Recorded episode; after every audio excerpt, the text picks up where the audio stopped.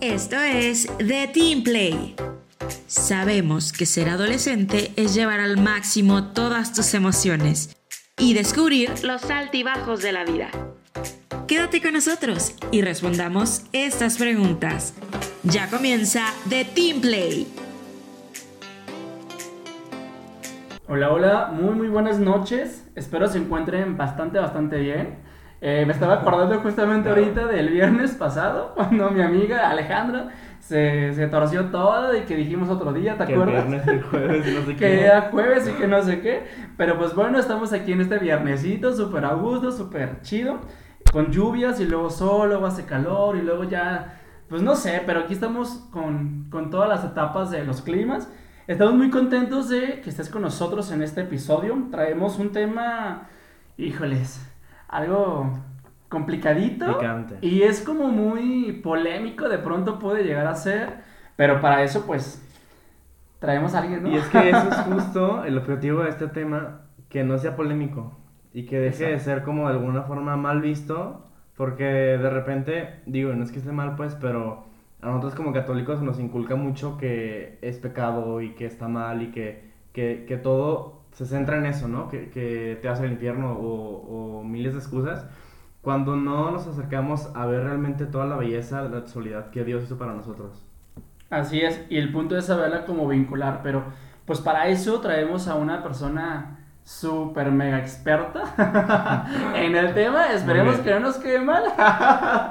no, no es cierto, de verdad es, un- es, un- es una gran persona, puedo compartir que es un gran amigo, a pesar de que tengo muy poco tiempo tratándolo, pero lo que he escuchado de, en terceras personas de él y lo poco que lo he tratado, creo que a veces con el solo timbre de, la voz te das cuenta cuando una persona es, es buena persona, tiene muy buenos conocimientos y es sincera. Entonces, eh, pues bienvenido Enrique, ¿cómo estás? Híjole, no, pues con tanta miel hasta me voy a volver diabético. Se pasa. Sí, ya me voy, pues. Ah. Cuando dicen que soy experto en el tema de sexualidad, por lo menos en la teoría sí, ya lo demás es lo de menos, ¿no? Pero aquí estamos, un gusto. No, pues gracias por haber aceptado, gracias Enrique por, por tomarte el tiempo, estos minutos de venir, ¿no? Y, y estar con nosotros y compartir, porque definitivamente, ahora sí que cada episodio que tenemos no sería mucho, sino es por las personitas tan, tan llenas de sabiduría que, que pues traemos, ¿no? Que invitamos, valga la redundancia. Pues gracias de verdad por venir. Al contrario, gracias por la invitación. Y sí, el clima está medio esquizofrénico, pero es parte de la vida, ¿no? Hay que disfrutar de todo un poco. Sí, ya de repente en diciembre sigue lloviendo, ¿eh? Ya. ¿Qué onda? Cambio climático está para la patada. Pero es parte del, del maltrato que uno mismo también le da al mundo, ¿verdad? No hay que quejarnos, mejor hay que hacer Próximamente, un cosas. episodio. Próximo tema. Anunciado. No, bueno, oye, pues, ¿qué te parece si ya iniciamos a bombardear a nuestro amigo, a nuestro compañero? Por supuesto. Y pues bueno, la primera pregunta que te queremos hacer es ¿por qué existen tantos tabúes sobre la sexualidad? ¿O por qué de alguna forma no puedo hablar y expresarme sobre mi sexualidad? Mi sexualidad perdón. Bueno, pues yo creo que una de las primeras cosas, si bien lo han hecho al mencionar la palabra tabú, es que precisamente todo esto de la sexualidad siempre ha sido un tema polémico hasta por fines políticos, ¿eh? no nada más religiosos. En la Edad Media, por ejemplo, que es así como la etapa de la historia más Oscura. siniestra, ajá, que tiene una etapa, una subetapa que se llama oscurantismo, pues normalmente todo este tema de la sexualidad era visto literalmente como un pecado eh, y sobre todas las cosas, pues cuando no estaba eh, dentro, por así decirlo, de un convenio matrimonial, que sí, todavía para la iglesia, claro está, es pecado tener relaciones sexuales fuera del matrimonio, por supuesto que estamos de acuerdo en eso, pero en aquel entonces tenía una connotación incluso hasta política, sobre todo porque antes, por ejemplo, los grandes reinos para arreglar problemas militares, problemas sociales, casaban, ya sabes, ¿no? Al príncipe de España con la princesa de Francia y de esta manera le poníamos fin a la guerra. Entonces todo este aspecto de la sexualidad estaba así como que muy vigilado y hasta cierto punto muy eh, observado principalmente por las autoridades políticas y eclesiales. Y el hecho de entonces meternos a este tema en muchas ocasiones pues hasta era considerado como algo diabólico, ¿no? Como algo pecaminoso. el que una persona, por ejemplo, tuviera, eh, fuera sorprendida incluso explorando su cuerpo, ya a veces era casi casi motivo de ir a la hoguera, ¿no? Entonces, todo esto ya lo sabemos, es parte de la historia humana. Y conforme fue pasando el tiempo, realmente la sexualidad pues fue tomando otra connotación distinta, más o menos por ahí de la época del Renacimiento, pues la sexualidad toma un carácter hasta cierto punto estético, artístico, toda esta parte de las obras de Miguel Ángel, de Da Vinci, de grandes este, pues intelectuales y artistas, le vienen a dar a esto de la sexualidad como un giro hasta cierto punto que ya se había visto en la edad clásica con los griegos, con los romanos, donde realmente la sexualidad pues era muy liberal, muy libertina, ¿no? Bastante. Después de esto viene entonces la época de la ilustración, el siglo de las luces, aquí empiezan a tomar otra vez como cierto peso todo lo que son estas represiones, estos tabúes que tienen su acento en la era victoriana. Ahí en la era victoriana, en Inglaterra del siglo XVIII, toda esta parte de la sexualidad se vuelve un tabú a tal nivel que, por ejemplo, los esposos en las altas clases sociales, para tener relaciones sexuales tenían que tapar con una sábana a su esposa, hacer un pequeño orificio meramente donde iba a ser la penetración y de esta manera llevar a cabo las relaciones porque era considerado como algo tremendo, ¿no? Entonces, a partir de ahí, pues bueno, aparecen nuevas corrientes de pensamiento, nuevas filosofías, hasta llegar a la época actual donde pues lo que menos pareciera es que la sexualidad ya es un tabú. De hecho, hoy en día pues se vende como pan caliente, lo vemos en la televisión, lo vemos en la música, lo vemos prácticamente en todos lados, ¿no? Entonces ya no es tanto un tabú, por lo menos en la juventud actual, pero sí todavía hay algunos pueblos, por ejemplo, bastante machistas, ¿no? Bastante conservadores, en los cuales todavía la sexualidad es y ni se te ocurra salir con tus cosas, porque si no, patitas para qué las quiero, ¿no? Sí, de hecho, pues todavía hay como muy, mucha gente, me refiero a gente como, por ejemplo, mamás que son como, pues ya de grande edad, ¿no? Que todavía no, aunque por ejemplo el hijo no se tiene mi edad, por ejemplo, y pues uno ya está como con diferentes pensamientos, diferentes formas de ver las, las cosas, y la mamá, ¿no? Sigue como muy atra- y no es por mala onda, o sea, no es por, no es por mala onda, pero sigue como muy atrapada. Digo, es normal, eso fue su tiempo, eso fue su crecimiento, su educación que recibió, la información que recibió, se quedó ahí, porque evidentemente ahorita no mucha gente de esa edad am, abarca o logra entender o palpar la tecnología nueva y las nuevas corrientes de información como para actualizarse, ¿no? Ujú. Pero todavía sigue como muy latente el, "Eh, no haz esto y que no sé qué. Que... Sí. O típico, ahorita por ejemplo, ¿no? En TikTok, que es una red bastante fuerte, los típicos bailes que hacen, ¿no? Que de repente solo suelen ser muy sexuales, de repente es como de, ¿por qué estás viendo eso? Que no sé qué, entonces se asustan. Entonces de repente todavía no se puede como hablar tanto de eso en ese tipo de personas mayores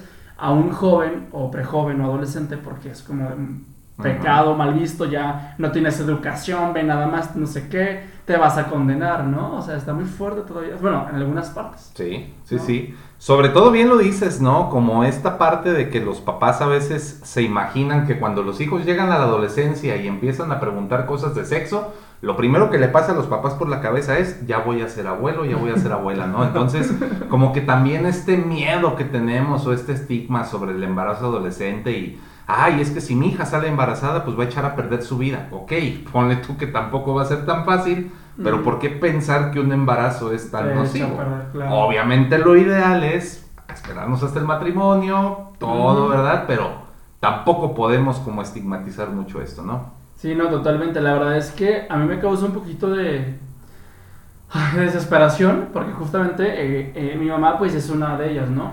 O sea, es- la verdad es una excelente madre, es una excelente mujer, muy guerrera, la verdad, como muchas mamás. Pero ese tema, justamente de la sexualidad, incluyendo la parte de la homosexualidad, de pronto suele ser un poquito, muy, bueno, no un poquito, muy delicado, ¿no? Sí. Pero la otra vez le mostré un video, a lo mejor hacer un poquito de desorden de, de lo que estamos hablando, pero le mostré un video del Papa Francisco, ¿no? Que realmente son seres humanos y que al final se deben de ser como aceptados. Obviamente, pues, como te digo, es cuidar lo que estás haciendo, ¿no? No puedes, pues, tener relaciones porque es pecado, etcétera. Pero pues es un ser humano. Digo, al final del día el Papa Francisco dice, pues hay que amarlos, hay que respetarlos. Pueden formar parte de la iglesia y pueden participar de ella. Pero sí, este, también esa parte de la sexualidad hablando, no está ni bien educada, la cultura está súper mal ejemplificada y todo empieza desde las mismas familias, ¿no? O sea, que la información está muy errónea. Entonces, también es importante ese punto, ¿no crees? Totalmente, y de hecho es parte como de este cambio cultural que hasta la misma iglesia está sugiriendo ahora pues con todos los cambios que el Papa Francisco ha realizado, sobre todo haciendo énfasis en esto, ¿no? Yo creo que una de las principales cosas es que empecemos a vivir nuestra fe no tanto por miedo al castigo, sino realmente por amor a la vida, y en este caso en la sexualidad aplicaría igual, ¿no? Ujú. Eso puede ser la propuesta que el Papa está Es elaborando también. Exacto. Sí, y mucha gente pues todavía no lo, no lo entiende, ¿no? Sí. Está muy complicado esto. ¿Algo más que aportar a la primera pregunta? Pues principalmente, y creo que esto nos llevaría a la segunda, eh, algo que determina qué tan tabú es el tema de lo sexual es la culpabilidad que le infundimos al mismo. Entonces, sí hablar de culpa y de sexualidad muchas veces va muy de la mano y ahí es donde está el problema.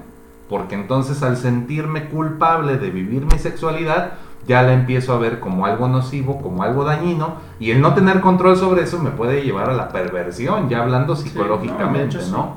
Y es un rollo más profundo todavía. Sí, digo, se puede tratar, pero al final del día sí puede haber un caos ahí, ¿no? Por ejemplo, la siguiente pregunta es, ¿cómo puedo ver la sexualidad como algo normal? Es decir, por ejemplo, de, de repente eh, los adolescentes o los jóvenes tienden a caer mucho en la pornografía, ¿no? Evidentemente esto también es por falta de un cierto amor propio, ¿no? Por un deseo, un afecto emocional, por... eh, ahora sí que... vacío. ¿Cómo? Llenar un vacío. llenar un vacío exactamente de relaciones caídas, ¿no? Pero al final del día, mm, de repente ese tipo de la pornografía pues es como que nos mancha y de alguna manera nos enferma porque pues también no está para todos lados de la perversión. ¿no? ¿Por qué de repente un joven tiende a caer tan fácil. ¿No? Bueno, pues principalmente aquí está algo bien interesante, ¿no? Porque los seres humanos, pues al ser humanos, ¿verdad? Somos, podemos decir, mitad instinto y mitad voluntad, ¿no? Y en este caso, pues obviamente los instintos hasta cierto punto son fuerzas muy poderosas, a veces hasta irracionales, que nos llevan pues como a perder el control de nuestra vida, ¿no? Sí. Y en este caso, precisamente, este instinto sexual que empieza a tener su efervescencia en la adolescencia, en muchas ocasiones suele convertirse pues hasta en un vicio, ¿no? ¿Por qué un vicio? Porque obviamente el instinto sexual inconscientemente me está motivando a preservar la vida, preservar la especie, pero pues obviamente de una forma muy carnal, muy animal. Y el hecho del acto sexual en sí o incluso de la masturbación, pues claro que puede ser algo bastante placentero para los chavos. Como bien dice el dicho, a nadie le dan pan que llore y sentir placer es bonito, pues vamos a darle vuelo a la hilacha. Más aparte de esto, culturalmente, toda esta industria del porno está pero si bien avanzada. Yo creo que se vende el porno tanto como el crico, ¿no? Tristemente, así, o sea, la verdad tal cual. Este, la industria del porno ha crecido en los últimos años de forma exponencial. O sea, al grado de que hoy la aspiración de algunas chavas y chavos también es, oye, ¿y tú qué quieres hacer cuando crezcas? No, pues yo quiero tener mi OnlyFans para tener un montón de seguidores, clientes, ¿no? Y bueno, los que nos están escuchando, si no saben lo que es OnlyFans, no le busquen, espérense hasta que llegue diciembre, porque ya van a cambiar las políticas de esta página. No me pregunten cómo sé, me han contado. Sí, no, más vale aclarar. Pero bueno, culturalmente hablando, la pornografía es sexo a la carta, ¿no? Y el tener sexo a la carta me hace sentir poderoso, me hace sentir, como decía hace rato Axel, pues si tengo un vacío, si alguien me rechazó, si mi crush no me peló, pues entonces tengo que buscar la manera de sentirme una persona atractiva o una persona que disfrute. Y si la pornografía y la masturbación son el combo perfecto, como Netflix y pizza, pues obviamente lo voy a tomar, ¿no? Entonces pasa que este placer, por el simple hecho de ser placer, si no hay un autodominio, si no hay una templanza, lógicamente se va a convertir en un vicio. Así como es vicio la comida, como son vicio los videojuegos, así como es vicio el azúcar, el, El alcohol, el tabaco, el teléfono, ¿verdad? Este, pues la pornografía también se va a hacer un vicio y la masturbación ni se diga. De hecho, por eso la iglesia hace mucho énfasis en esta virtud de la templanza, en esta parte del autodominio, incluso como una de las principales eh, pues, formas de evitar el pecado, ¿no? Entonces, esto de la pornografía, por un lado, es negocio. Siempre el porno te va a pintar como una escena casi casi surrealista, idealista, ¿no? Donde, ay, ¿a poco el alumno con la maestra? Pero ¿cómo es eso posible, no? Hoy, pero ¿a poco esto y lo otro? Y generalmente la pornografía se va directamente a la parte de la fantasía, de las aspiraciones truncas, de las impotencias personales, y es ahí donde está como el, el clic o el match con muchas personas que buscan en el porno una satisfacción inmediata, ¿no? Que al rato se puede convertir pues en un círculo vicioso y conforme más placer le doy al cuerpo, más estímulos necesito y por eso mucha gente se vuelve literal adicta al porno. Y a veces va subiendo de nivel esto de la adicción a la pornografía porque empiezas a lo mejor, no sé, buscando cierto tipo de videos y luego ya te vas a otros más extremos más sádicos, más masoquistas, hasta que aparecen las famosas filias, ¿no? La zoofilia, la necrofilia, este, y un montón de cosas por el estilo. Entonces, evidentemente sí se puede llamar como una enfermedad. Se puede llegarse a... Pues las filias son enfermedades. Imagínate qué feo la gente, ¿no? O sea, sí es un tema bastante delicado. Y es que también tú hablabas, digo, estábamos hablando ahorita en términos como de noviazgo, ¿no? Ajá. De que, ay, que el crush, que no sé qué. Pero también está la parte la parte afectiva familiar, ¿no? Cuando el, el chavo o la chava no encuentran esa atención, pues están buscando cómo llenar también un vacío familiar, ¿no? Porque también hay casos así que justamente hay embarazados, hay embarazos, hay embarazos este, desde la temprana edad. ¿Por qué? Porque es un llenar esa, ese afecto, ¿no? Y al final del día, pues todo viene desde casa. Yo creo que si la familia no estamos como bien, pues es por eso que de repente podemos tomar malas decisiones como adolescentes y como jóvenes, porque desde casa no estamos teniendo eh, una, una, un buen núcleo de amor, pero también la información correcta y actual, ¿sí? Y de saber de qué fuentes, ¿no? Está muy delicado todo esto. Sí, totalmente. Por eso, de hecho, la iglesia ya está trabajando mucho en esta parte de la sexualidad humana y sobre todo, pues, a través del Yucat, ¿no? Que nos da como muchas pautas y, pues, por supuesto, la Sagrada Escritura, ¿no? Ni se diga. Totalmente. Es un tema muy complejo, amiguito. Sí, y siguiendo con, con esta pregunta, bueno, más bien con la otra parte de la pregunta, ya sabemos que la sexualidad o las relaciones sexuales, como por así decirlo, son pecado, ¿no? Y son como mal vistos por todo el mundo, pues. Pero de repente hay un choque en los adolescentes y en todo el mundo yo creo que es como de cómo hacer pecado si es natural, si es mi cuerpo, ¿no? Pero entonces, ¿cómo puedo yo como adolescente dejar de ver mi cuerpo o, o mi pues sí, mi, mi sexualidad como algo normal. O sea, como empezar a verlo más bien. Ok.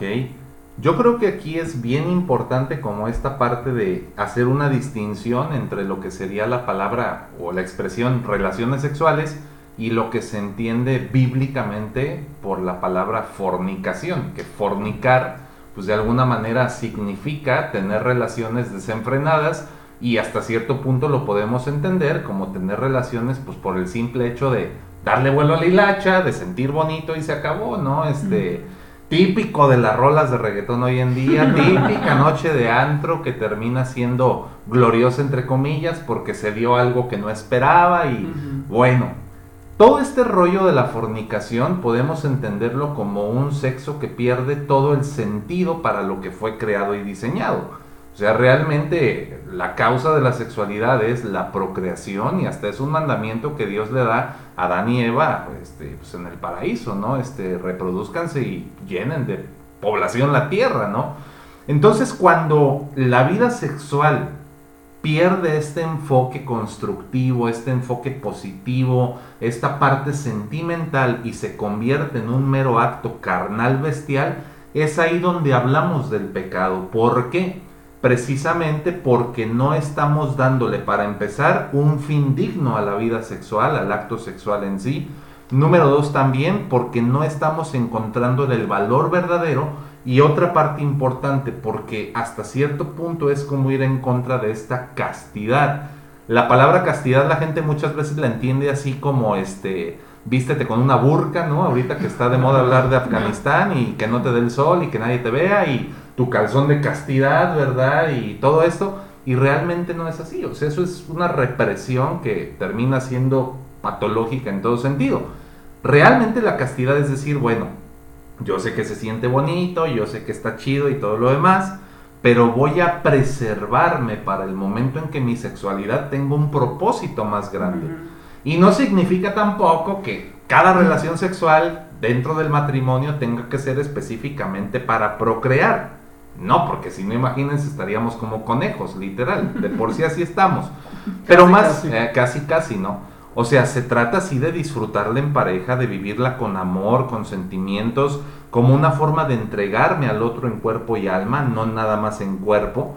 Y obviamente, pues buscando siempre que se viva dentro de un método natural de planificación, no abortivo, que en este caso lo que más sugiere la iglesia es el método de Billings, ¿no? Método de ovulación de Billings. Entonces, ahí, por ejemplo, la sexualidad ya toma una dimensión no tanto animal, hormonal, sino realmente una expresión humana del amor. Y esa es como la distinción importante. Entonces, ¿por qué ver con morbo al cuerpo? Si a final de cuentas el pene y la vulva son dos partes del cuerpo, como lo son la mano, la nariz, los ojos, tienen una función específica, tienen una serie de terminales nerviosas y tienen obviamente también pues eh, ciertas enfermedades o riesgos. Es una parte más del cuerpo. Culturalmente está el problema. Cuando Sí. las abuelitas de antaño veían al chiquillo rascarse sus genitales y le decían, déjese ahí chiquillo cochino, y le ponían hasta chile en los dedos, ¿no? Como para que no lo hiciera. Así estamos de mal. Justo esto me lleva a la siguiente pregunta. Eh, mencionaban al inicio, este, ¿o vas a decir algo? No, es que me estoy acordando de lo que. ¿Te acordaste de algo? No, de lo que Ah, no. No vaya a No, de lo que dijiste, pues, de las abuelitas, como... Ah, vale. Y es que... Desde, desde ahí odio el tajino. No, está bien. Oh, pues... No. Enrique, ¿qué onda? sí, no. Nada, nada. Dale, dale. Al inicio del episodio les mencionaba que Dios nos construyó la sexualidad como muy grande, ¿no? Y muy, muy hermosa. Y que de repente si la, la hacemos tabú y la, la mm, castigamos, por así decirlo. Y nos quedamos con una sola parte, que es como el 1% de toda la sexualidad, que es la genitalidad. Entonces, ¿cómo podemos nosotros, como humanos, eh, explorar el resto de nuestra sexualidad? Ok. Esto que dicen aquí es muy importante porque sí, o sea, de hecho estamos a veces tan ignorantes en el tema que ni siquiera sabemos lo que significa la palabra genitalidad, ¿no? Y en efecto la genitalidad es esa minúscula parte de todo el universo de lo que es la sexualidad. Por genitalidad entendemos tal cual pene, vagina, vulva, testículos, eh, acto coital, ¿no? Como estas cuestiones que de repente la gente piensa solamente son sexo. Lamentablemente estas personas se están perdiendo de un universo grandísimo de lo que significa realmente la sexualidad humana. Desde la forma en que hablo, la forma en que me visto, la forma en que convivo y me relaciono con los demás, la forma en la que cuido mi cuerpo, en la que conozco mi cuerpo y domo y controlo mi cuerpo sin rayar en lo represivo, ahí está la expresión de la sexualidad misma el cómo tú este, realizas tus actividades, la forma de trascender que tienes en la vida, a final de cuentas es parte de la sexualidad. ¿Por qué? Precisamente porque es una expresión de tu esencia como persona, de tu capacidad creadora. Con Dios, pues de alguna manera hemos tenido la dicha de ser también, pues no podemos llamarnos co-creadores porque no somos co-creadores, pero nos ha dado la, la capacidad hasta cierto punto de conservar su obra y precisamente el hecho de crear a veces hasta una maqueta, una pequeña artesanía, una pintura, toda esta capacidad creativa pues es en parte también una expresión de nuestra sexualidad. Entonces realmente sexualidad lo es todo, es un campo muy vasto y sí, genitalidad sería meramente enfocarnos como en la parte de lo lo que comúnmente le da risa a los chiquillos de secundaria, ¿no? Así mero. Sí, de hecho yo creo que es muy importante, como tú decías, valorar pues cada parte de nuestro cuerpo, ¿no? Ahora está, ahora está algo muy importante que es que ahorita ya no, no cuidamos eh, nuestra forma de, de cómo nos expresamos en el círculo social, nuestro vocabulario, nuestra forma de pensar, nuestra forma de cotorrear, porque de verdad está muy, muy tajante esta parte de que ya es algo normal Ujú. hay palabras que ya las decimos como como si fuera pues un cotorreo como decir la bandera es verde, ¿no? Ajá. Espérame, o sea, ok, vamos- hablamos de normalicemos, ok, está bien, pero ¿con qué sentido tú lo estás diciendo? ¿Sí? Hablamos de respeto, ve cómo vienes vestido o vestida. Hablamos de, de educación, Entonces, pues hay que modular nuestra forma de hablar y cómo lo estamos diciendo. Porque, hay, por ejemplo, mi mamá es de decir, hablo sin chingados, pero al final del día no lo hace con el afán de, y ni siquiera se ve vulgar, o sea, tú la escuchas hablar de así, y porque viene desde antaño y, y se escucha hasta, hasta, así como que, ah, mi Ah. mamá, mi mamá habló, ¿sí? Pero hoy en día dices algo así y es como de, o sea, cómo lo estás diciendo, cómo lo estás vistiendo, tu forma de ser. Es importante que nos cuidemos jóvenes, adolescentes, nos valoremos porque realmente pues no estamos llevando nada, a nada bien nuestra forma de vida, ¿no? Y, y tendremos algún día hijos y ahí vamos a, a- ahora sí que a entender, ¿no? Ya me siento yo muy señor, pero es que realmente es cierto, por ¿A ejemplo, yo lo veo con, yo lo veo con mis sobrinos que de verdad me pongo a pensar digo, yo soy ejemplo para ellos. Si a mí me ven viendo algo, si me ven hablando de una forma, pues va a ser igual. Entonces, hablaste de cultura. Esta que estamos hablando ahorita, si estamos mal, así van a crecer ellos. Y va a ser normal cuando no es normal. Entonces tenemos que empezar a cambiar también nosotros muchas formas para bien, ¿no? Y sin, sin sentir como que, ay, el morbo, ¿no? Pues que se enseñen desde ahorita que esto es normal y que decir, como decías, pene, pues es normal, o sea, sin verle esta parte de, Sin el morbo. ah, de, ay, no, es que, no, espérame, es normal, pero educar, Sí. porque estamos muy mal educados. Sí, totalmente, ¿no? Y de hecho en esto que comentas es bien importante la labor de los padres de familia, porque si los padres de familia son los primeros en querer reprimir a los hijos Sí. y no tanto educarlos, ahí está el problema. ¿Cuál es la diferencia entre represión y educación? Simplemente están los valores de por medio. Yo reprimo algo porque lo considero escandaloso, pecaminoso, diabólico, satánico, del inframundo, pero en cambio, si educo en lugar de reprimir en cuanto a la sexualidad, voy a enseñarles a mis hijos a vivir una sexualidad responsable y sana, ¿no? Así es. Sí, de hecho también hay una parte que, que yo creo que también a los papás les pasa, que hablar de ese tipo de temas con los hijos es entrar como al, al pánico, al miedo, a la inseguridad. Y no, o sea, se supone que yo una vez vi una frase también en la parte de psicología que quién es el adulto, ¿no? Ajá. O sea, ¿tú por qué te tienes que poner a, o, o sobajar a esa parte del miedo o al temor o el, ay no, pero ¿cómo un hijo lo va a entender? No, pues infórmate, estudiale, que mi hijo tiene más información ahorita que yo. Tú tienes las mismas oportunidades que tu hijo, Ajá. ¿no? Busca los medios a las personas correctas para que te informes y puedas darle una ocasión, porque evidentemente el adolescente está al alcance de tantas cosas Sí. pero también tú, ¿o qué te impide a ti, mamá? ¿Qué te impide a ti, papá?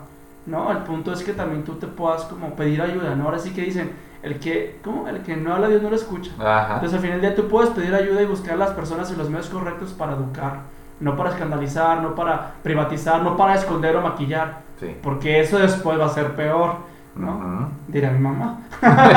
lo, lo más prohibido es lo más deseado, ¿no? Sí, o sea, su- suena muy, muy latente el, o muy rico el lo más prohibido, entonces Exacto. mejor, te vas a quejar. Exactamente, ¿no? Entonces hay algo importante y, y puntualizando esto que dices, Isra, yo creo que sí necesitamos ser conscientes, papás, de que hablarle a un hijo de sexualidad no es darle ideas ni darle permiso, ¿eh?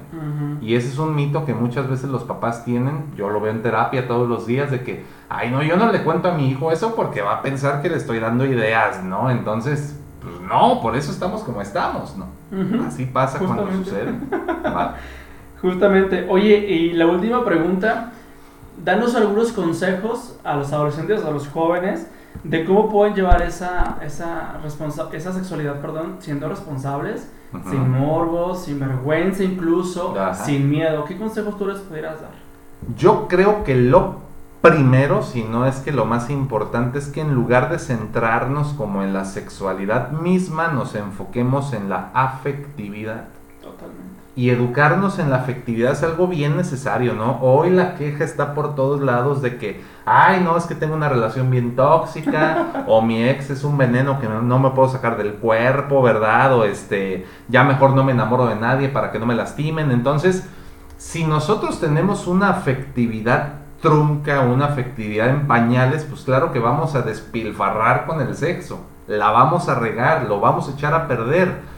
Pero en cambio, si tienes una afectividad en primer lugar que tenga buenos principios, buenos valores, que tenga una orientación cristiana, que vaya enfocada a construirte y crecer como persona, la sexualidad como consecuencia se va a vivir de una manera inteligente y positiva. Pero si entonces, como no te sientes amado, como no te sientes valorado, como no te sientes importante en tu casa, sales a buscarlo con el primero que te encuentras, pues ahí es donde después vienen los problemas porque la sexualidad se convierte en un conflicto. Entonces, antes de enfocarnos en educarnos sobre lo que es el pene, sobre lo que es la vulva, sobre lo que son los testículos, primeramente deberíamos educarnos en lo que es el amor, lo que es el compromiso, lo que es la responsabilidad, precisamente para lograr llegar a un punto clave. Aquí es donde yo cuestiono mucho, por ejemplo, a nivel educación, sin meternos en grillas de gobierno, porque si no censuran el podcast, ¿verdad? Pero, por ejemplo, o sea, ¿por qué poner en un libro de quinto año o de cuarto año temas de reproductividad cuando la base debería ser la afectividad? O sea, ¿de qué le sirve a un niño conocer su cuerpo si no conoce realmente los alcances de su mente y de su corazón? Y por eso sería fundamental que en las escuelas la educación para la afectividad tuviera incluso más peso que la educación para la sexualidad. Una sería consecuencia positiva de la otra y ahí tendríamos cosas bastante interesantes, ¿no? Sí, yo creo que el amor es la base y al final del día si lo vemos desde la parte, como tú dices, como la parte espiritual, pues es el amor. Al final del día Dios también te manda lo mismo, ¿no? Y yo creo que si vivimos realmente en amor desde la parte fundamental que son los papás, otra cosa sería, ¿no? Nosotros, por ejemplo, aquí en el grupo de adolescentes tenemos un taller familiar que ha sido muy pesado sobrellevarlo desde hace casi cinco años porque de repente hay papás eh, que, pues digo, uno por el trabajo, que son sábados de trabajo y salen bien tarde y evidentemente pues es bien complicado poder asistir. De repente no pueden o tienen otros compromisos, ¿no? Pero aquí lo que nosotros queremos hacer la invitación, porque hay papás que de pronto yo creo que escuchan los episodios, es hacerles la invitación que si un, nosotros como grupo tenemos esta este espacio para padres de familia es justo para eso, ¿no? Para hacer fuerte la parte de la educación afectiva y, y, este, y poder vincularse bien entre hijo y padres porque a veces están peladísimos, ¿no? Ya no se cuentan nada, ya no son, digo, evidentemente no pueden ser amigos, ¿no? Pero sí pueden llevarse muy bien y tener una muy buena confianza, ¿no? Porque, digo, corrígeme si no, Enrique, a veces dicen que, escuché una vez, ¿no? De que tú sí puedes ser amiga de tu hijo. No, no puedes porque es tu mamá. Y hay muchos problemas y hay que somos bien amigos. No, no es cierto. Solo están satisfaciendo los placeres, están dando permisos erróneos y etcétera, ¿no? Sí puede haber mucha confianza, claro, pero no pueden ser amigos. Entonces, si realmente no se da ese respeto y ese valor de amor desde la familia, pues ¿qué esperamos afuera de la sociedad que pueda haber? Es muy importante que papás, si hay papás, escuchemos y lo hacemos como, como, en pro de ayudar, ¿no? En pro de sacar algo positivo, buscar un cómo siente la sociedad y las familias, ¿no? Sí, totalmente, ¿no? Y yo creo que vale mucho, ahora sí que tomarnos el tiempo de venir a estos talleres, porque sí, ahí, o sea, definitivamente lo que hace falta a veces es capacitarnos, ¿no? La soberbia no nos deja, es así de, ay, no, yo puedo solo y esto y lo otro, pero pues no, o sea, realmente estos talleres, estos podcasts incluso han sido diseñados pues para ayudar a, que tengamos un poquito más de herramientas, ¿no? A nosotros nos encanta decir que la familia pues siempre es como que el motor principal, tanto del grupo como, como de la vida general de los adolescentes. Y justo le decimos a los papás que sin, es como una coacción, ¿no? Entre ellos y nosotros. ¿De qué sirve que hagamos podcast, que, que tengamos grupo y todo, si no tenemos como esa respuesta de ellos también, ¿no? Entonces por eso los, los invitamos mucho a que, a que estén en armonía con sus hijos, de que estén al pendiente de lo que les pasa, de que se involucren en su vida, ¿no? O sea, más que de repente, pues sí, los mantengo y los, eh, los cuido y les tengo casa, comida y todo, pero a veces esa unión. ellos necesitan, aparte de la unión, ellos necesitan como que saber que están para ellos, ¿no? Y que están ahí. Así es. Totalmente. Sí, es, muy, es un tema también bastante complicado y, y creo que todos los episodios que hemos tenido, incluyendo este, pues va o se sigue refiriendo mucho a la familia. Sí. ¿No? Porque todo va vinculado ahí. Y pues bueno, fueron cuatro preguntitas, que a lo mejor hay más, puede haber muchas más. Pero bueno, fueron, tratamos de aterrizarlas como las más principales, o según a nuestro criterio, ¿verdad? A lo mejor, así Enrique, hoy. Qué preguntas tan pobres. Nada eso, nada eso. No, no es cierto, pero la verdad es que tratamos como de, de sacarle jugo a las cuatro preguntas que se nos hicieron más interesantes.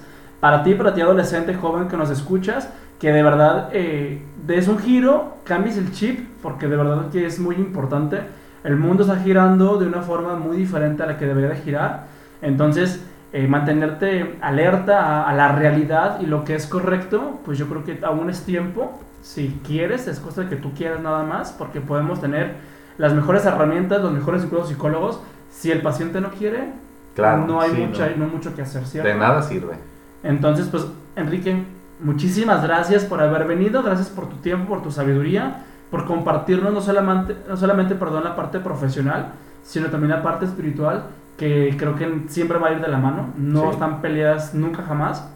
Entonces, gracias por compartirnos y haber venido. No, no, no, al contrario, Axel Isra, gracias por la invitación y que esto llegue a mucha gente, compartan, no se hagan sordos. Así es, comparten porque pues esto puede llegar a, le puede llegar a mucha gente, ¿no? Así es. Muchísimas gracias. Esperemos que les haya gustado el episodio de hoy. No olviden pues suscribirse porque también va a YouTube. sí, así es. Eh, y pues nos escuchamos el próximo viernes en punto de las 8.30 de la noche por Spotify y YouTube. Nos vemos hasta la próxima. Bye. Bye.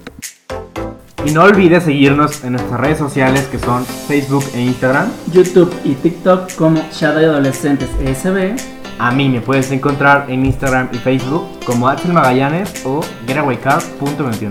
Y a mí en Instagram como Israel Gámez así también en Facebook.